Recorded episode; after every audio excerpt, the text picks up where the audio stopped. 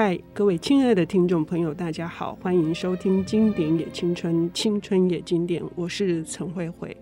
呃，川端康成可说是我们节目的常客。那台湾拥有这么多的读者，在今年更加的爆发，因为他的作品成为公版，呃，各式各样的译本都出来了。我认为这是个好现象哦，因为一部好的作品呢，其实由不同的这个所学以及他自己的一个角度来翻译出来的。所以我经常说，译本这件事情，译稿这件事情是没有定本的。可是呢，却有一部作品，到目前为止，就是说，在这近二三十年来，有一部是《浅草红团》，是川端康成呃，在一九二九到一九三零年的作品，反而是台湾读者比较不熟悉的。所以我们会认识雪国的这个居子跟叶子，我们会认识伊豆的舞娘的这个小薰，我们也会认识古都的千重子跟苗子。但是呢，却有一个鼎鼎大名的公子哦，弓箭的弓，这在川端康成的作品里面，应该也是一样等量的这个重要性的。那像这样这么的认识川端康成中期作品哈。能够为听众朋友导读，我们一定要请到我的好朋友，是我非常这个佩服的一位呃研究者，他是政治大学台文所的所长吴佩珍老师。佩珍老师好，慧慧小姐好，谢谢您的介绍，这、嗯、不敢当哦。呃，今天这个浅草红团，呃，其实说真话。是一个比较特殊的小说，嗯、也是陈如您刚刚介绍的，就是好像川端康成的这个知名的作品相当的多，您刚刚都已经谈过了，这我就不再赘述。嗯、那我在想，这个小说好像比起前几部的，在呃我们台湾读者的认知度好像不那么高的一个原因，我在想是因为它的这个内容形式的呈现，嗯、它可能是需要有更多一点。当代的啊，就是当时的这个浅草的一些背景，呃、背景哦，嗯、或者是这个历史。嗯，那呃，我我在想哦，我我我今天就扮演这样的角色来谈谈。其实我觉得，在今天我们谈啊，浅草红团这一个作品是非常的有意义。嗯，那诚如大家知道，去年二零二二其实是他逝世的五十周年啊，川端康成逝世五十周年。那二零二三的今年，其实刚好。是浅草红团里头，它也出现的关东大地震的一百周年啊、就是当时发生在一九二三年这个时候。嗯、那这个小说其实，诚如刚刚慧慧小姐她介绍的，它是在一九二九年的时候开始连载。一九三零年的时候，它作为单行本，它发行。那呃，其实呢，在一九三零年，它这个年度，其实在当时的东京，它其实是非常别具意义。为什么？刚好呢，关东大地震它发生了，已经经过六年多。嗯，当时的这个毁坏的程度大概是东京的百分之四十七左右。那经过将近呃六年多的这个复兴、重新建设，整个这个东京的这个现代的这个怎么讲，就复原的哦。非常美轮美奂。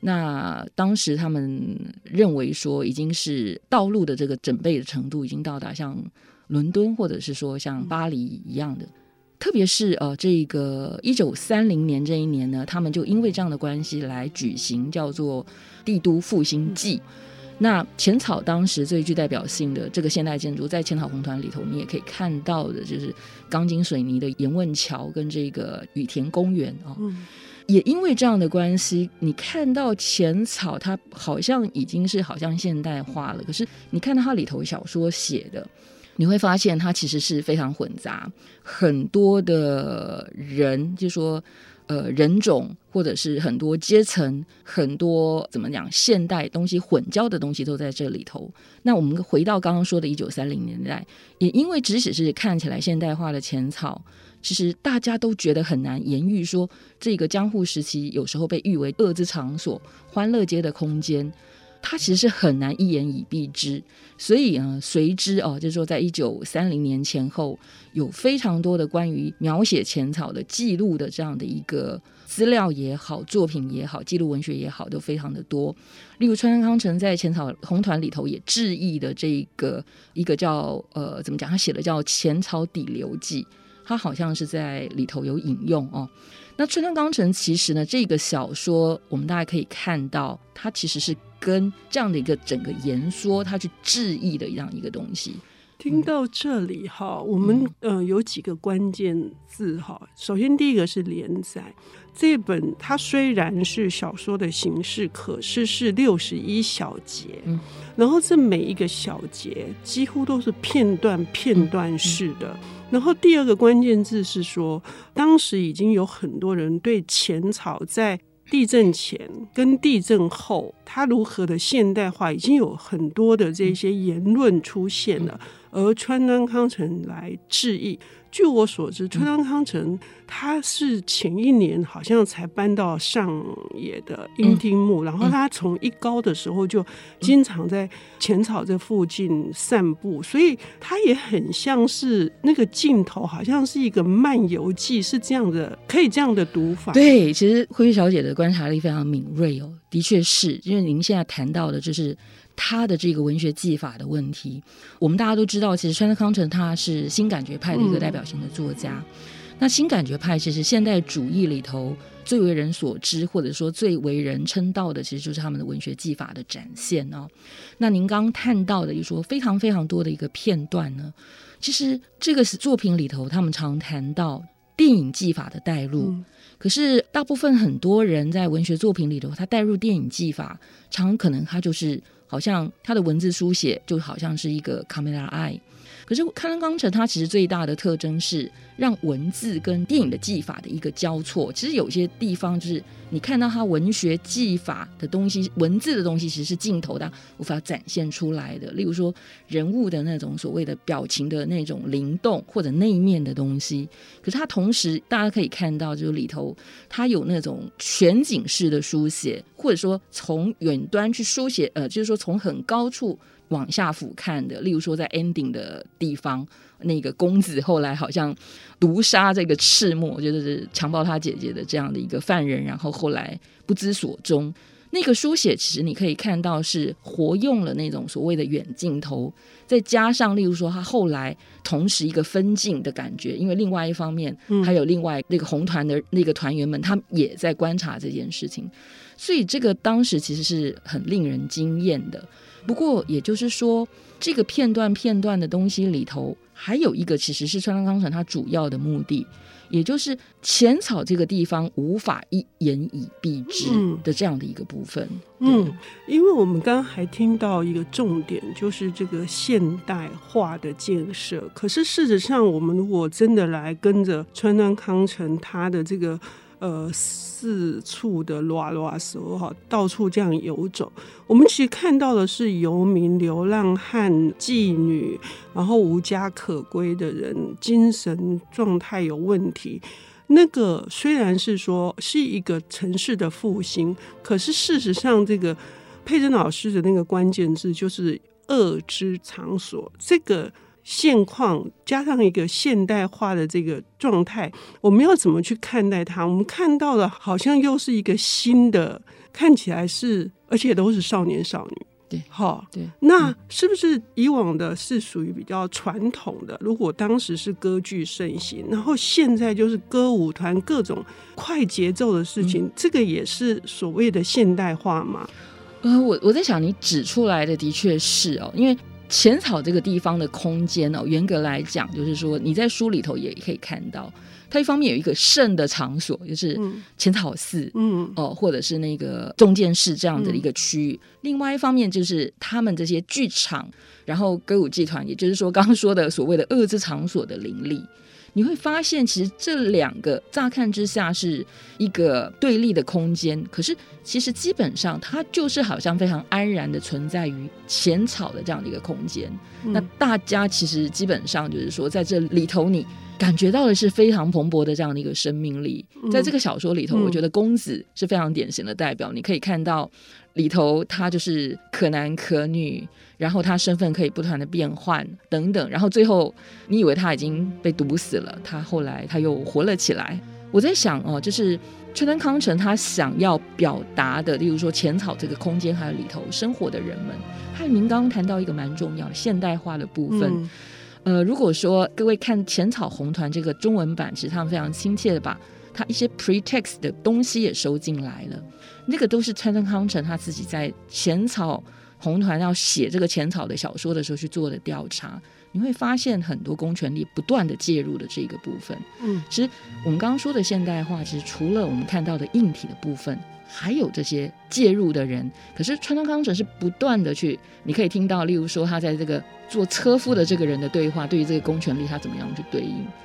我在想，他川端康成希望是透过这样很片面，我们乍看之下好像结构性非常片段的东西，他去企图去呈现浅草这样的一个 image。嗯。呃，所以这本书被称为是呃新感觉派的代表作，其中展现出来的都会感以及这种呃洗练的这个表现的技法，都可以呃在这本书里面看到。但是还有什么呢？还有什么我们可以再一探究竟的？我们休息一下，等一下回来。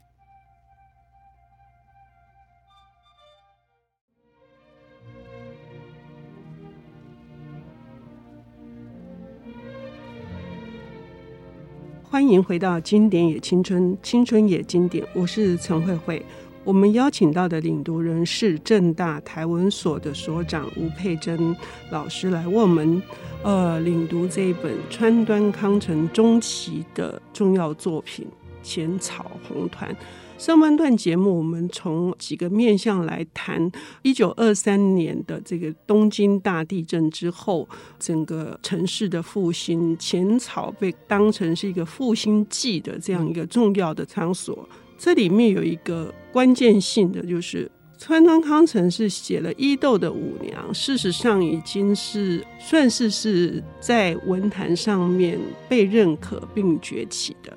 然后他之后才有他，让我们觉得他好像回复到传统的日本美学的这个雪国，可是中间却有一个这个新新感觉派现代主义的这个浅草红团，所以呢，这也是我们之所以希望听众朋友能够来读这本书。那。讲到这个现代性，他选择的这个女主角公子是非常值得一谈的哈。嗯，刚刚佩珍老师有稍微带到说，她这个忽男忽女啊，然后她的角色会万变啊，所以这个前朝女孩她算是在日本是一个一种象征吗？或者是一种个性的展现吗？对，其实慧慧小姐就是说，就讲到重点哦。其实就是说，我们通常谈到这种像公子这样的女性，cross dressing 哦，例如说，她她这个忽男忽女，或者是说她以不同的身份神出鬼没的这样的一个部分，嗯、好像大概都会赋予的是一个比较现代化，伴随着现代化出现的，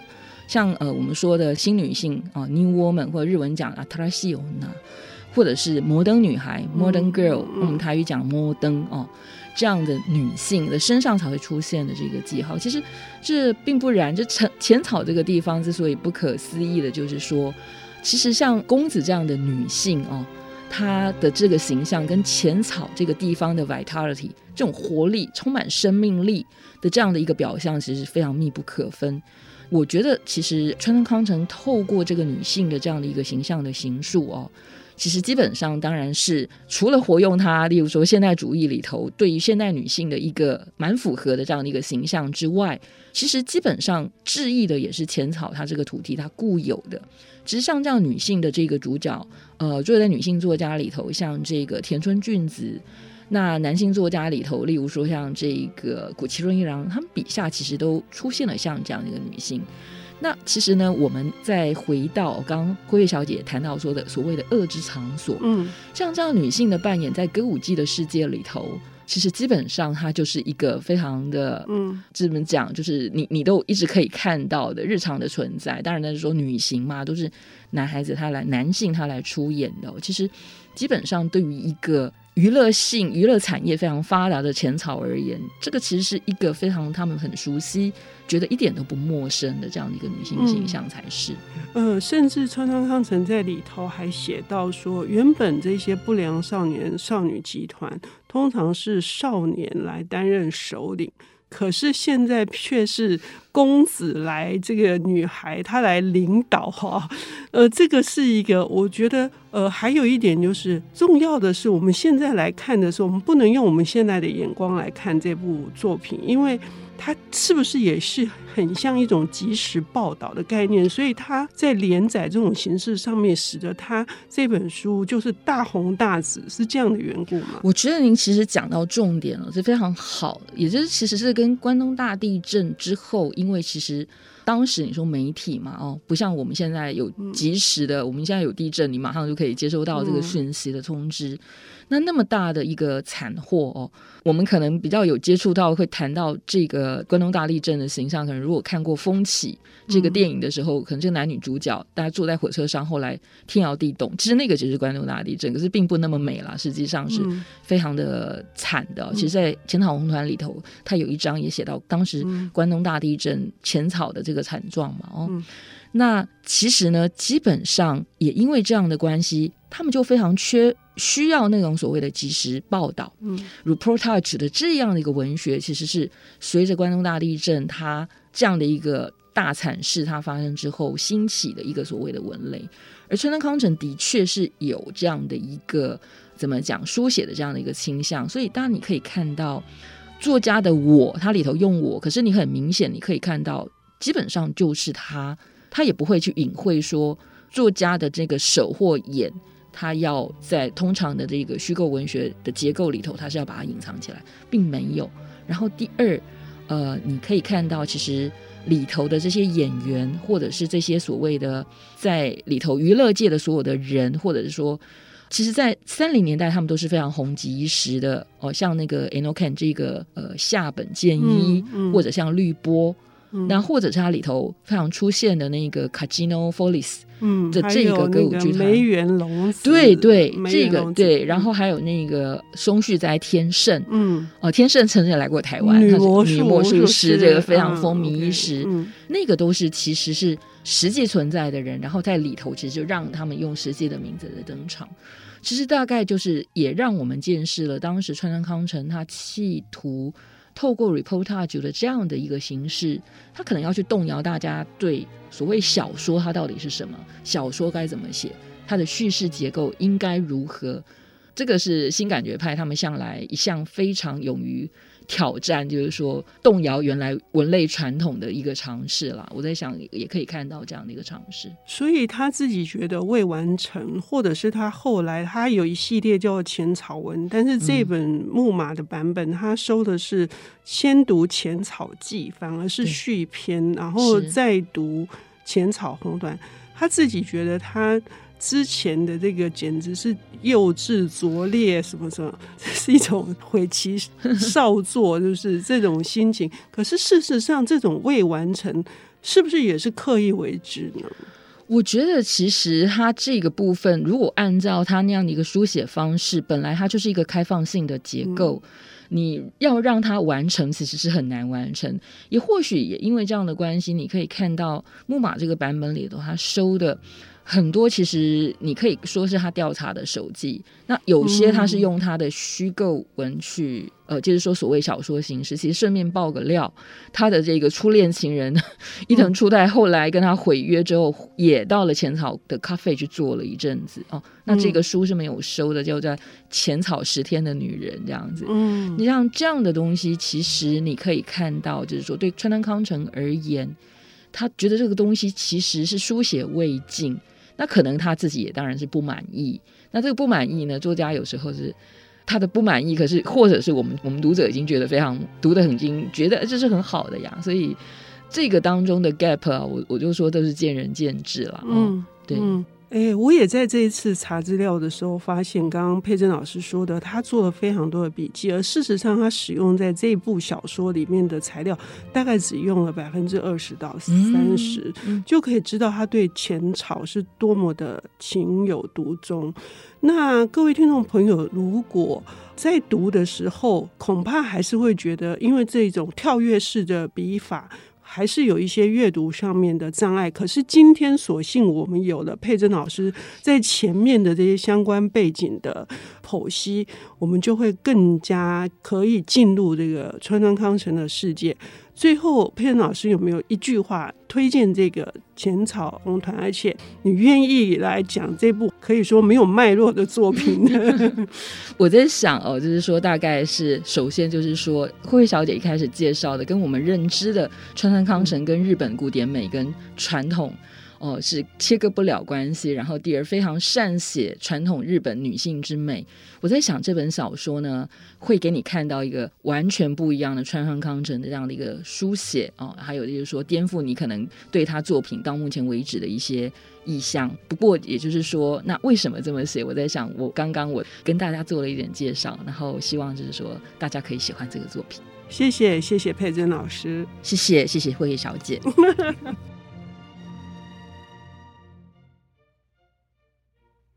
本节目由 IC 之音与瑞木读墨电子书联合制播，经典也青春与您分享跨越时空的智慧想念。